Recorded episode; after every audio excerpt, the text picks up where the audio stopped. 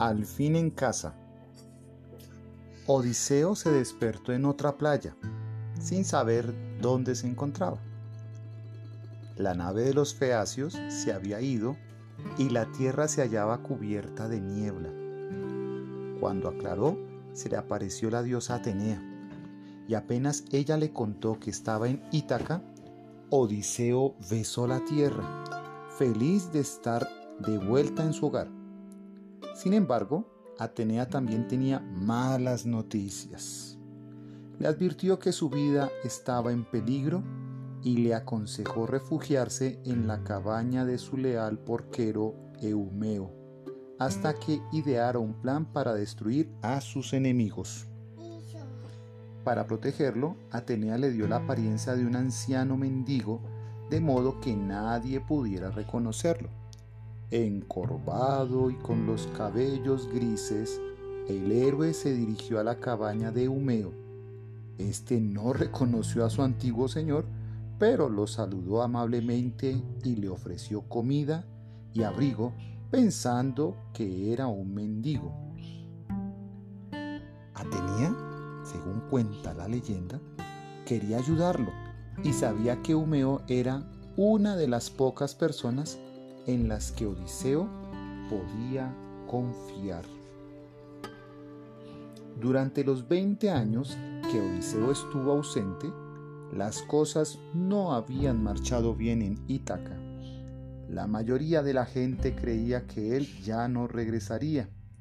Durante varios años, su bella esposa Penélope había sido asediada por docenas de hombres ansiosos de casarse con ella y de gobernar en el palacio de Odiseo.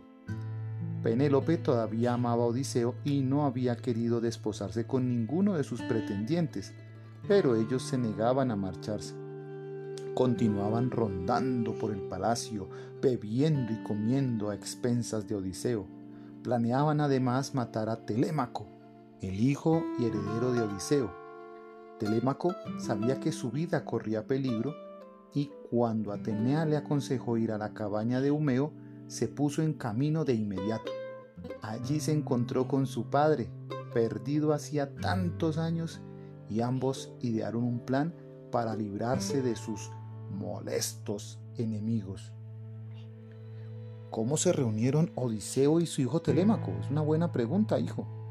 Para Telémaco fue muy difícil creer que ese anciano mendigo era su padre, incluso cuando Atenea lo despojó del disfraz, Odiseo se había marchado a la guerra de Troya cuando su hijo era un tan solo un niño y este casi no pudo reconocerlo.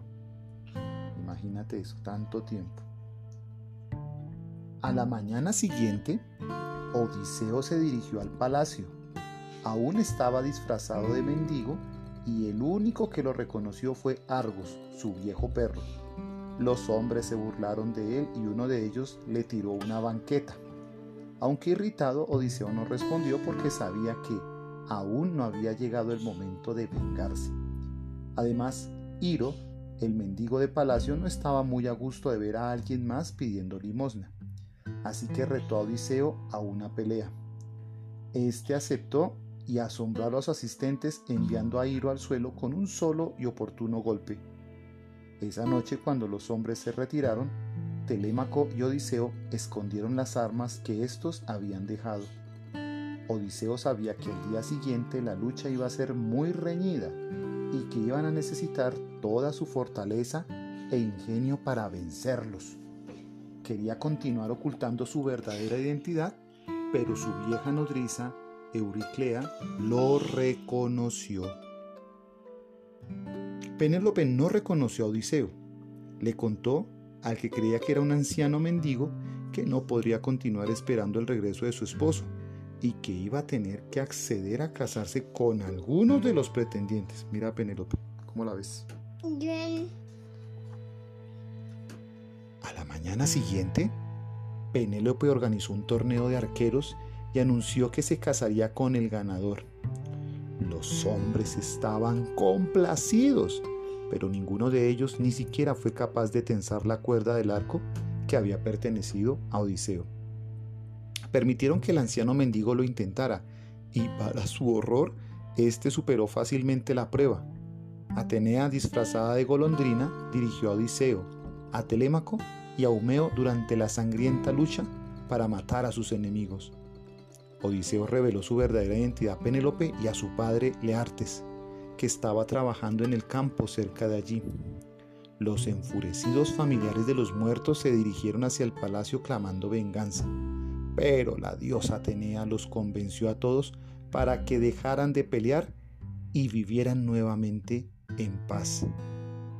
A pesar de que la diosa Atenea había transformado otra vez a Odiseo, Penélope no lo reconoció. Mm, esa es la esposa y es Penélope.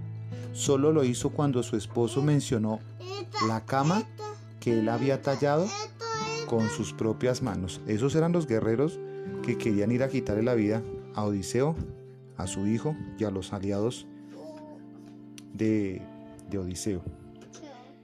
Y con esto la historia termina. Un hombre después de 20 años regresa a su hogar, pero lo más importante es que el amor de su hijo y de su esposa permaneció intacto. Y gracias a los dioses, como Atenea, este hombre volvió a su hogar nuevamente a ser el protagonista con ellos. Fin.